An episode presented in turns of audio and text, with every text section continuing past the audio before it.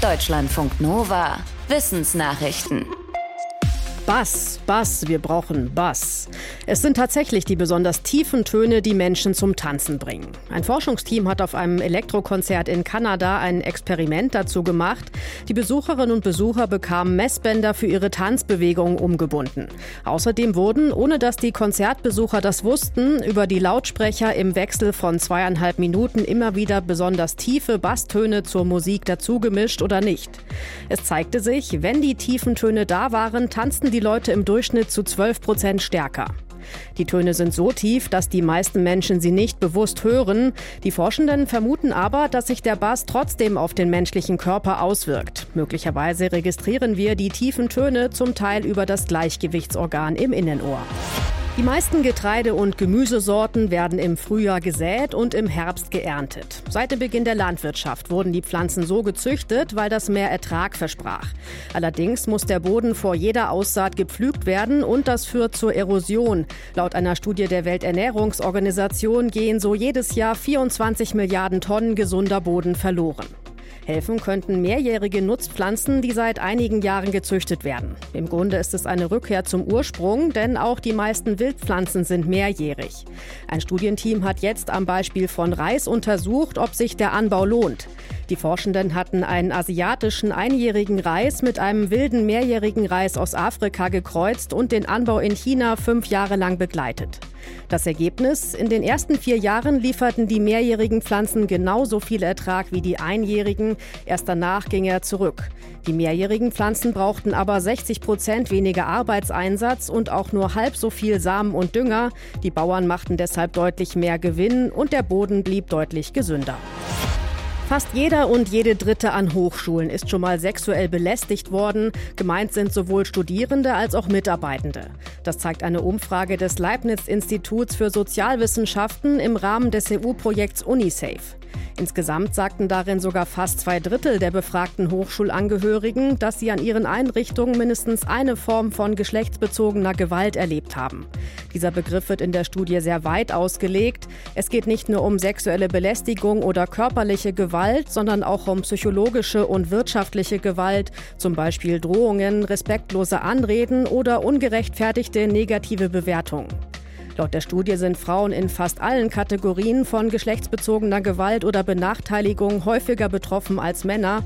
Am gefährdetsten sind aber nicht-binäre Menschen, also Menschen, die sich weder als Mann noch als Frau verstehen. Eine der Studienautorinnen sagte, dass geschlechtsbezogene Gewalt ein systemisches Problem der ganzen Gesellschaft ist. Welchen Einfluss hat die schnelle und weltweite Verbreitung digitaler Medien auf die Demokratie? Mit dieser Frage hat sich eine Studie des Max-Planck-Instituts für Bildungsforschung, der Hertie School in Berlin und der Universität Bristol beschäftigt. Die Antwort in Kurzform, es hängt davon ab, ob ein Land schon lange demokratisch ist und wie stabil die Demokratie ist. Die Autorinnen und Autoren sagen, dass digitale Medien das politische Wissen fördern und für ein vielfältigeres Nachrichtenangebot sorgen können, was für eine Demokratie grundsätzlich gut ist. In autoritären Regimen können sie so dazu führen, dass die Menschen kritischer werden. In aufstrebenden Demokratien haben sie den positiven Effekt, dass sich mehr Menschen informieren und beteiligen. Aber in etablierten Demokratien wie in Europa oder den USA können digitale Medien auch zu mehr Polarisierung führen, den Populismus befeuern und so destabilisierend wirken. Der besonders warme Sommer in diesem Jahr hat auch Nord- und Ostsee aufgeheizt. Messungen des Bundesamtes für Seeschifffahrt und Hydrographie, kurz BSH, zeigen, beide Meere waren in diesem Jahr deutlich wärmer als im Mittel der letzten 25 Jahre. In der Ostsee lagen die Temperaturen fast überall 1,5 Grad über dem langjährigen Mittel. Die Nordsee erwärmte sich besonders in ihrem südwestlichen Teil. Nahe der englischen Ostküste und dem Ärmelkanal war das Wasser so warm wie seit 1997 nicht mehr. Für die Meeresumwelt kann schon eine leicht erhöhte Temperatur weitreichende Folgen haben, schreibt das BSH. Viele Fischarten haben ihre Verbreitungsgebiete schon nach Norden verlagert. Dafür können sich invasive Arten aus südlichen Gefilden leichter etablieren. Wärmeres Wasser und eine stärkere Schichtung führen außerdem dazu, dass sich sauerstoffarme sogenannte Todeszonen ausbreiten. Die Menschen in Deutschland sind inzwischen fast wieder so glücklich wie vor der Corona-Pandemie. Das zeigen die Ergebnisse des aktuellen Glücksatlas. Mit dem wird seit 2011 gemessen, wie zufrieden Menschen mit ihrem Leben sind, über Befragungen von rund 13.000 repräsentativ ausgewählten Menschen zu verschiedenen Lebensbereichen. Aktuell liegt die durchschnittliche Zufriedenheit in Deutschland bei knapp sieben auf einer Skala von 0 bis 10.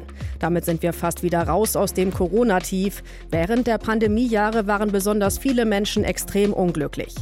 Große Corona-Verlierer waren junge Menschen. Vor Corona waren sie noch die glücklichsten. In der Pandemie verloren sie aber viel bei der Lebenszufriedenheit, zum Beispiel bei sozialen Kontakten oder bei der Freizeit. Verglichen mit älteren Menschen erholen sich die Jüngeren langsamer. Deutschlandfunk Nova